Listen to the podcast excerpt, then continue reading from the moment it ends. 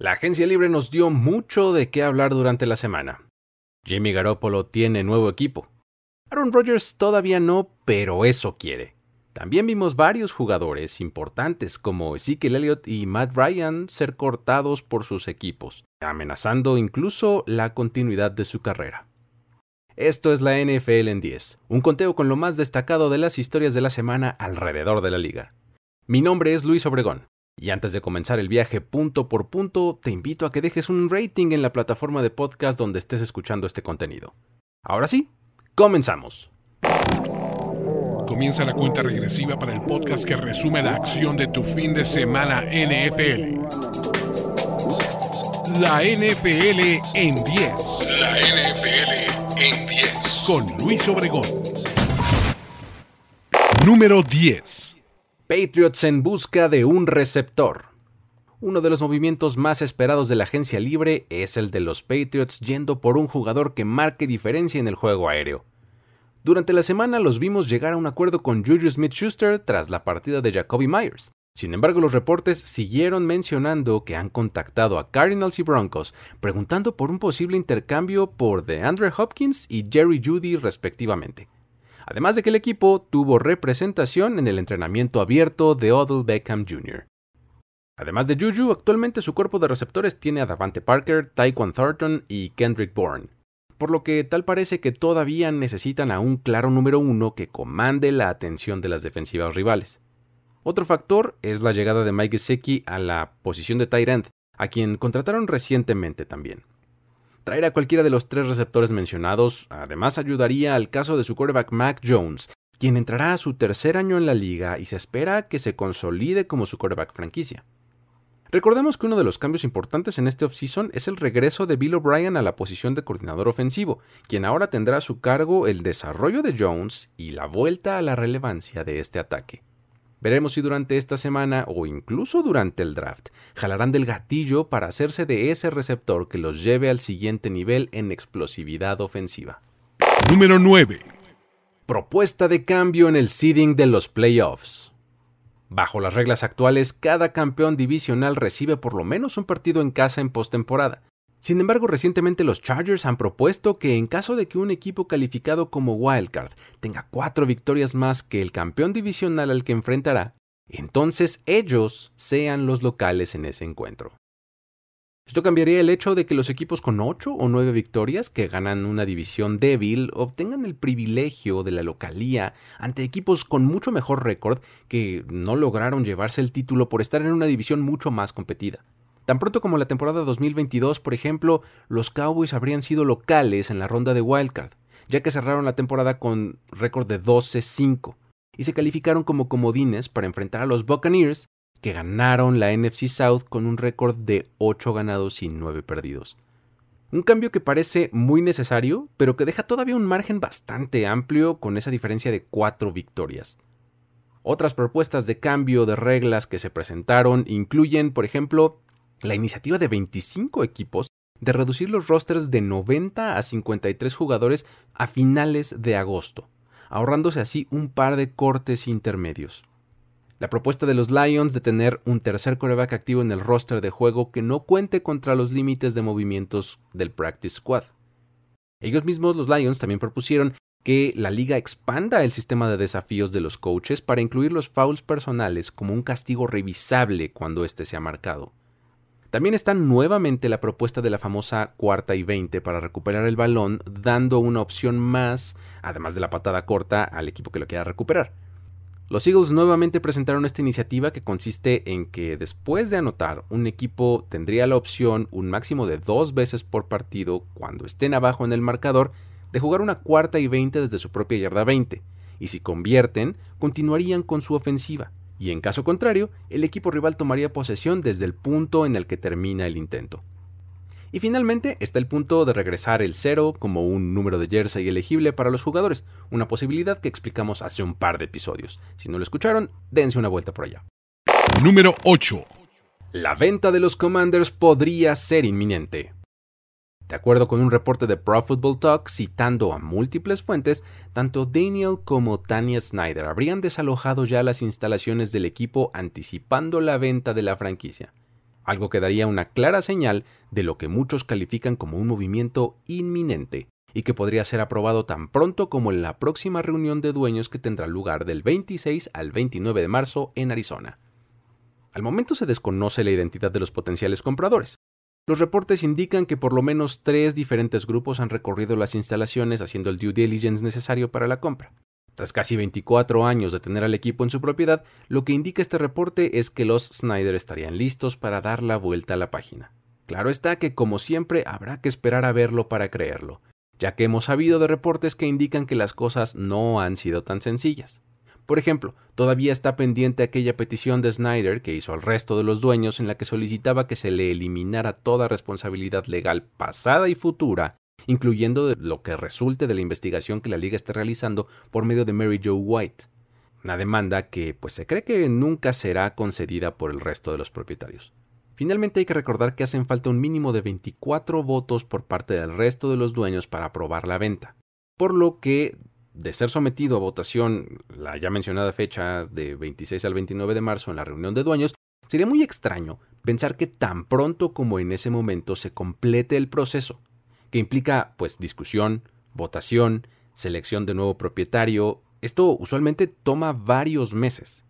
La única razón por la que podría motivarse un proceso mucho más rápido es que pues ninguna de las partes involucradas tenga la oportunidad de arrepentirse. Es decir, si ya se convenció a Snyder de vender, habría que cerrar el proceso a la voz de ya. Número 7. El fin de la era Ezekiel Elliott en Dallas. Después de siete años de carrera, el frío negocio de la NFL le ha indicado que es tiempo de pasar al siguiente capítulo. Se trata de un jugador que fue la cara del equipo durante varios años, desde su llegada a la liga en 2016, Elliott se convirtió en el motor de la ofensiva y en la identidad de los Cowboys al ataque. Con temporadas de más de 1.600, 1.400 y 1.300 yardas en sus primeros cuatro años, incluso se puede decir que se trataba de uno de los mejores corredores de la liga en esa época. Resulta curioso que en plena etapa de contrataciones uno de los movimientos que más llamó la atención fue un corte. Ahora Elliott que se encuentra en franco declive con respecto a lo que mostró en aquellos primeros años, intentará buscar un equipo que lo arrope en la parte final de su carrera o de plano enfrentará el retiro. Tal parece que lo que puede ofrecer en este punto es un jugador que forme parte de un comité en el que cumpla con un rol de corredor de línea de gol y de corto yardaje. El gran problema para él y para otros corredores agentes libres es el hecho de que el draft ofrece una gran profundidad de talento en la posición de running back, por lo que potencialmente los equipos podrán esperar a que pase dicho evento a finales de abril para poder animarse a otorgar un contrato a un veterano como Zeke. Número 6. Semana agitada para los Carolina Panthers. Adiciones como el Titan Hayden Hurst, el safety Von Bell, el running back Miles Sanders, el defensive tackle Shai Tuttle, el regreso de su centro Bradley Boseman y hasta la contratación del quarterback Andy Dalton, sumados con la adquisición del primer pick del siguiente draft, todo en un periodo de algo así como una semana, han convertido a este en uno de los equipos más intrigantes de la primera semana de agencia libre. El GM Scott Fitterer ha colocado a su equipo en posición para competir en la NFC South, una división con franco vacío de poder. Por supuesto que su roster no está del todo blindado. Hay que señalar para empezar la falta de playmakers en la posición de receptor. Lo interesante es que la llegada de un jugador como Andy Dalton les permite tener a un veterano confiable para respaldar al coreback novato que seguramente tomarán en el draft, quien tendrá un backfield con Sanders y una red de seguridad como Hurst como Tyrant, que le facilitarán las cosas.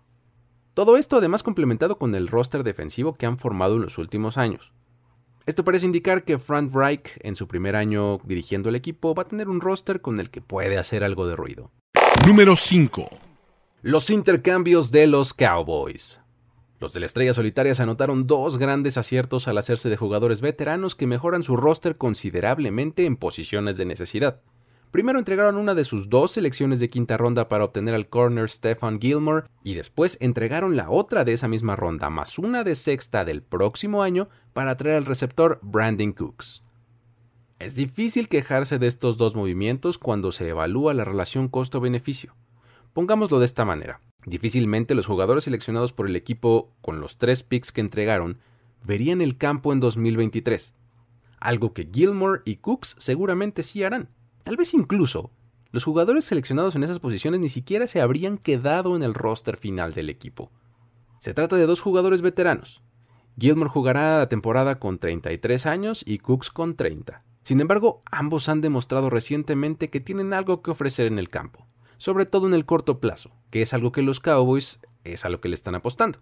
Gilmore tiene un contrato por un año y 9.5 millones garantizados, mientras que el de Cooks se reestructuró de tal forma que de los 18 millones garantizados que recibiría este año, los Texans cubrirán 6 y los Cowboys los otros 12. Más allá de este punto se acaban las garantías y Dallas tiene la posibilidad de moverse en otra dirección. Se trata de dos jugadores que cumplen perfectamente con la premisa de llenar huecos existentes en el roster para llegar al draft sin grandes y evidentes necesidades palabras con las que claramente se podía calificar las posiciones de segundo corner y segundo receptor en el roster de los Cowboys. Por un lado, esto saca al equipo de la conversación de contratar a Odell Beckham Jr., pero por otro no descarta la posibilidad de que el equipo seleccione a estas posiciones en el draft. Pero sí lo que les va a dar es mucha más flexibilidad de permitir que la primera ronda se desarrolle frente a ellos y ellos puedan tomar al mejor jugador disponible. Número 4. ¿Es el fin de la carrera de Matt Ryan?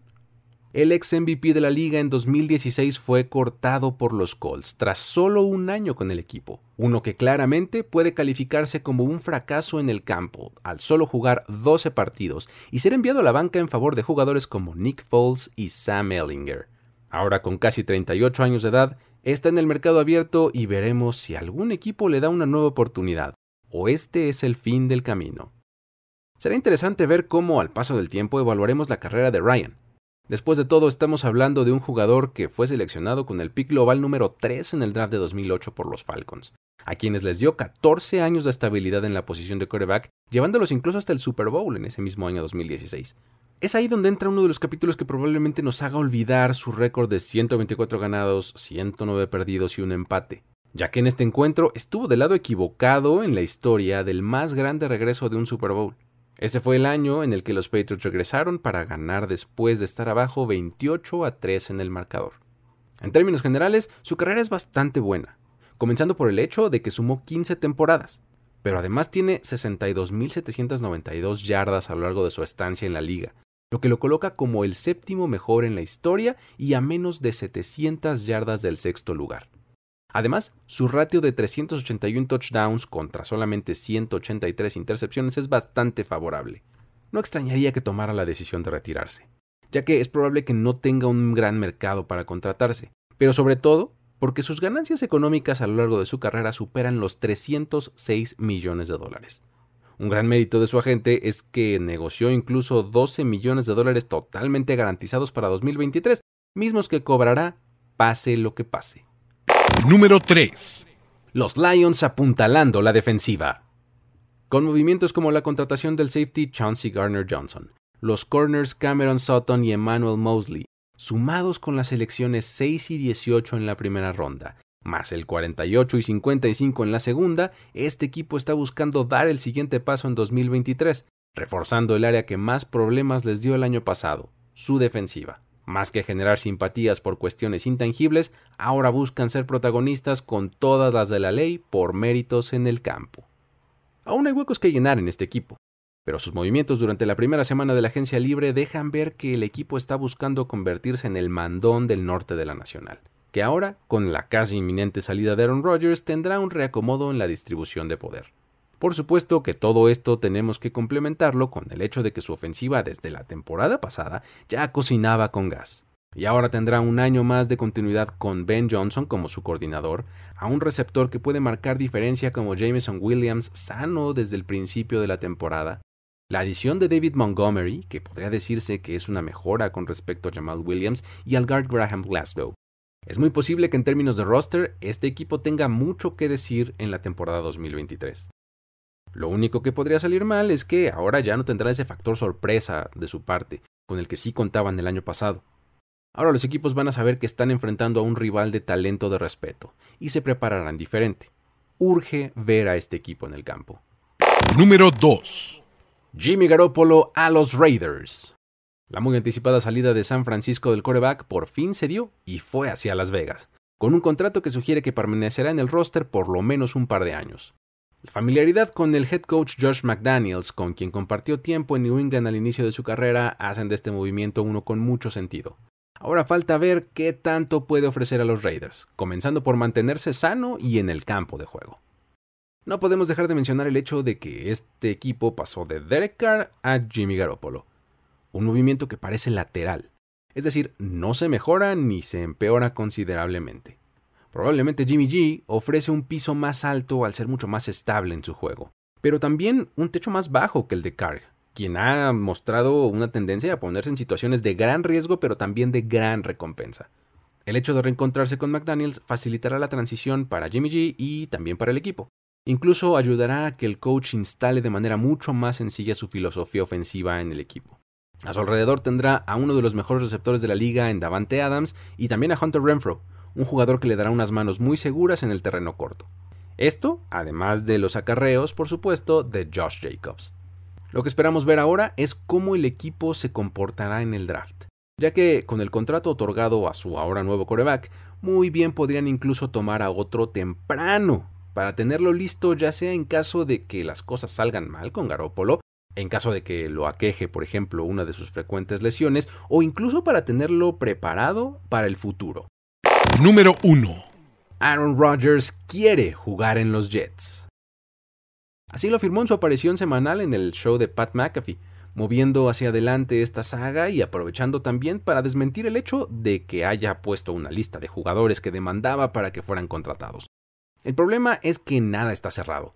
Por mucho deseo que exista por su parte y también del equipo de New York, el acuerdo tiene que pasar por los Green Bay Packers, quienes ahora tienen que negociar los términos del intercambio, ya que formalmente Rodgers aún tiene contrato vigente con ellos.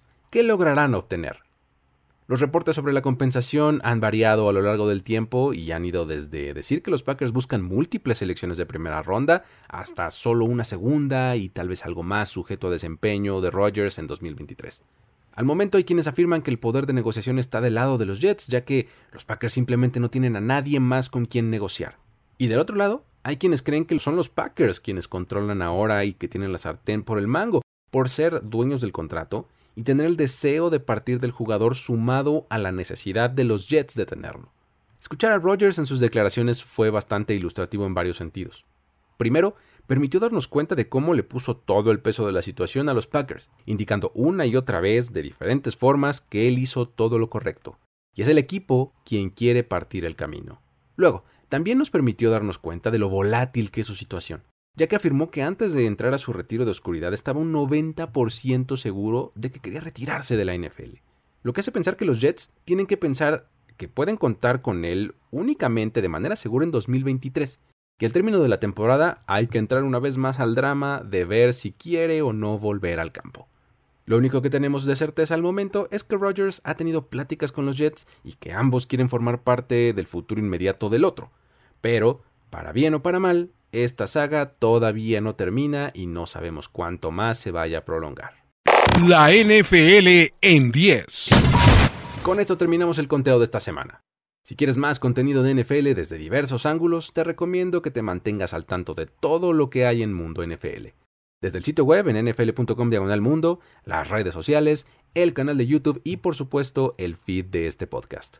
Yo soy Luis Obregón y me puedes encontrar en arroba el buen en redes sociales para seguir por ahí la conversación. Con esto me despido de un episodio más de la NFL en 10. Hasta la próxima. Ya eres parte de la conversación NFL de esta semana. La NFL en 10. La NFL en 10. Conductor y productor ejecutivo Luis Obregón. Voz en off y diseño de audio Antonio Sempere. Una producción de primero y 10 para NFL. La NFL en 10.